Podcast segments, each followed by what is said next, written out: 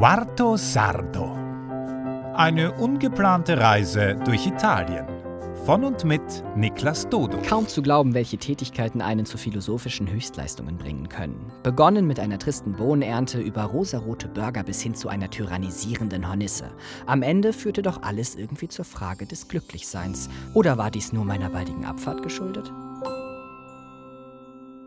Kapitel 9 19. Juni ich habe heute endlich die Bestätigung des Hofes erhalten. Mein neues Reiseziel heißt Ostuni. Ostuni liegt übrigens ganz im Süden Italiens. Es ist quasi der Stiefelabsatz. Ich werde also mit dem Zug von Bologna die komplette Ostküste entlangfahren. Mein neuer Gastgeber hat mich gebeten, heute schon anzureisen und gegen 17 Uhr in Ostuni zu sein. Da wir um diese Uhrzeit mal gerade in Bologna den Markt aufbauen werden, ist das einfach impossibile. Da ich Emma und Giuseppe nicht darum bitten möchte, mich morgens um 6 Uhr nach Bologna zu fahren, muss ich nach dem Markt, der heute um Mitternacht endet, eine Schlafmöglichkeit in Bologna finden. Giuseppe lässt den Namen Annie fallen. Ich weiß erstmal nicht, wen er meint. Dann fällt mir Anna ein. Hier nennen sie alle nur Annie. Die Kräuterexpertin und Freundin von den beiden, die in Bologna Naturwissenschaften studiert. Die, die bei offener Badtür vor allen gepinkelt hat. Giuseppe gibt mir die Nummer. Annie weiß gleich, wer ich bin und bietet mir in ihrer absoluten Offenheit sofort an, bei ihr zu schlafen. Wie sich alles irgendwie fügt. Giuseppe und Emma backen im Laboratorium. Ich packe mein Backpack und die kleine Nora wäscht stolz den Po des Kätzchens sauber, das gerade den ersten Haufen im improvisierten Katzenklo gemacht hat. Wir machen das Auto ready, ich springe noch mal kurz unter die Dusche und dann geht es los.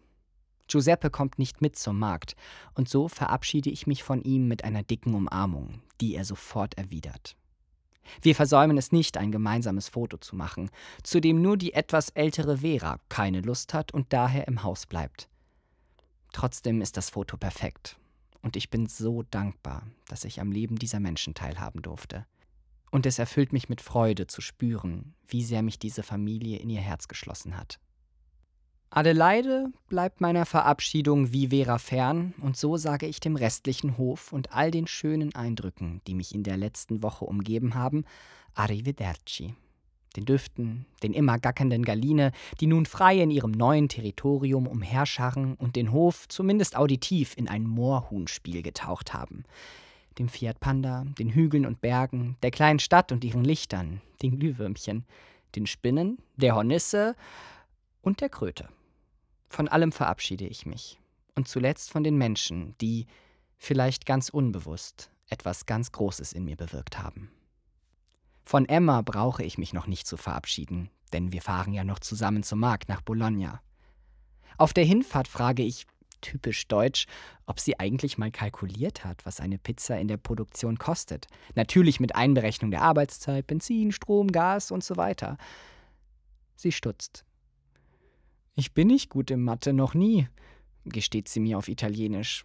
Ich sage ihr, dass es meiner Meinung nach wichtig ist zu wissen, welche Marge sie für welches Produkt hat. Was für einen Stundenlohn hat sie, welche Produkte verkaufen sich gut, welche weniger, welche sind zeitaufwendig, welche zu günstig oder teuer.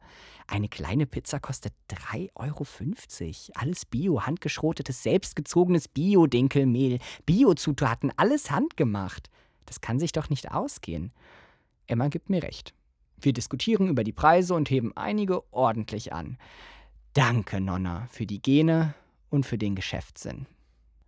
Natürlich sind wir wie immer spät dran. Und da Emma schnell weiter zum Markt muss, springe ich am Bahnhof Bologna Central raus, um meine Reservierung für morgen vorzunehmen, da es online nicht möglich war. Ich warte 20 Minuten in der Schlange. Dann komme ich dran. Meine Italienischkenntnisse reichen schon aus, um mein Anliegen ohne Google-Übersetzer zu schildern, und für nur 3 Euro wird mir ein Platz zugewiesen. Leider ist der schnellere Zug schon ausgebucht, daher muss ich morgen früher aufstehen. Immerhin kommt mein Zug dafür dann auch später an. Egal. Hauptsache, ich muss nicht zigmal umsteigen mit Il Colosso. Ich verlaufe mich nur einmal in Bologna und finde nach 40 Minuten Fußweg endlich wieder den Markt, wo Emma bereits den Stand aufgebaut hat. Annie ist auch schon da. Als ich ihr erzähle, dass ich erst jetzt komme, weil ich ganze 20 Minuten am Hauptbahnhof in der Schlange stand, blubbert sie mir nur ein entspanntes Solo? Nur? entgegen. Eine Stunde Wartezeit seien keine Seltenheit, erzählt sie mir. Ach, die Italiener haben einfach die Ruhe weg. Emma und ich sind schon ein eingespieltes Team.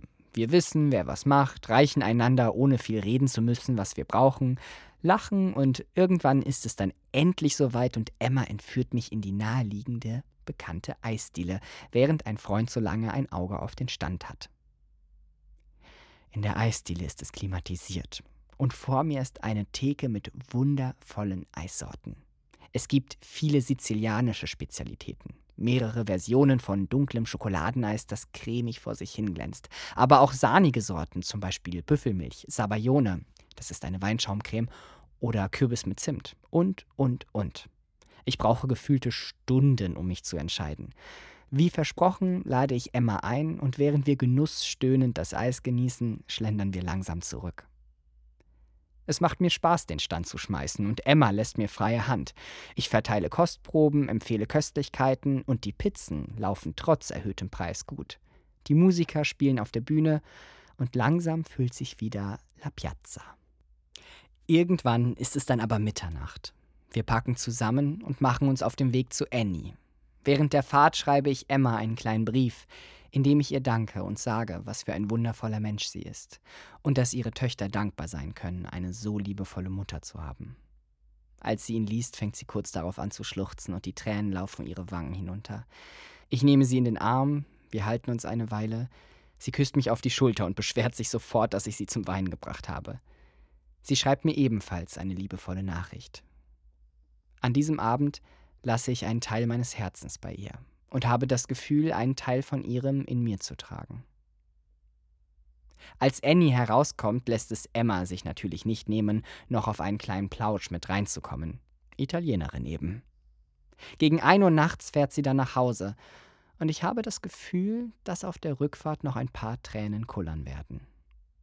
Beim Schreiben werde ich gerade etwas emotional, obwohl ich bei Emmas Abschied vollkommen neutral gewesen bin, was mich sehr wundert. Ich bin nicht mal traurig. Ich freue mich einfach auf meine Reise, die bevorsteht.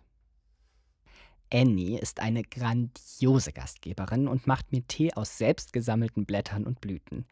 Die Wände in ihrem Zimmer sind mit Bildern behangen. Manche zeigen Pflanzen, manche sind etwas hippie, andere ein bisschen ESO, aber jedes Bild gefällt mir sehr. Es ist irgendwie so passend. Das komplette Gästebett ist mit Blüten ausgelegt, die vor sich hin trocknen. Ebenso der Boden. Überall stehen Kisten, in denen Blätter oder Kräuter lagern. Im Schrank sind Tüten mit schon getrockneten Blüten. Große Einweggläser stehen ebenso in den Regalen, in denen Calendula-Blüten ihren Duft entfalten. Essenzen reihen sich in kleinen Kistchen aneinander. Ich bin wirklich beeindruckt. Annies Wissen über Pflanzen scheint unendlich zu sein. Würde ich mehr Zeit haben, wäre ich gerne länger geblieben und hätte mehr über die Kräuter gelernt, über die sie so viel weiß. Wir reden noch über Gott und die Welt bis drei Uhr in die Nacht hinein. Danach kann ich meine Augen einfach nicht mehr offen halten und falle nach einer schnellen Dusche völlig erschöpft ins Bett. Es erinnert durch seinen Duft leicht an die Blüten, die sich vorhin darin entspannten, nun jedoch auf den Fußboden degradiert wurden. Für ein schlechtes Gewissen bin ich allerdings viel zu müde und lasse mich daher begleitet von dem Holunderduft in den Schlaf tragen.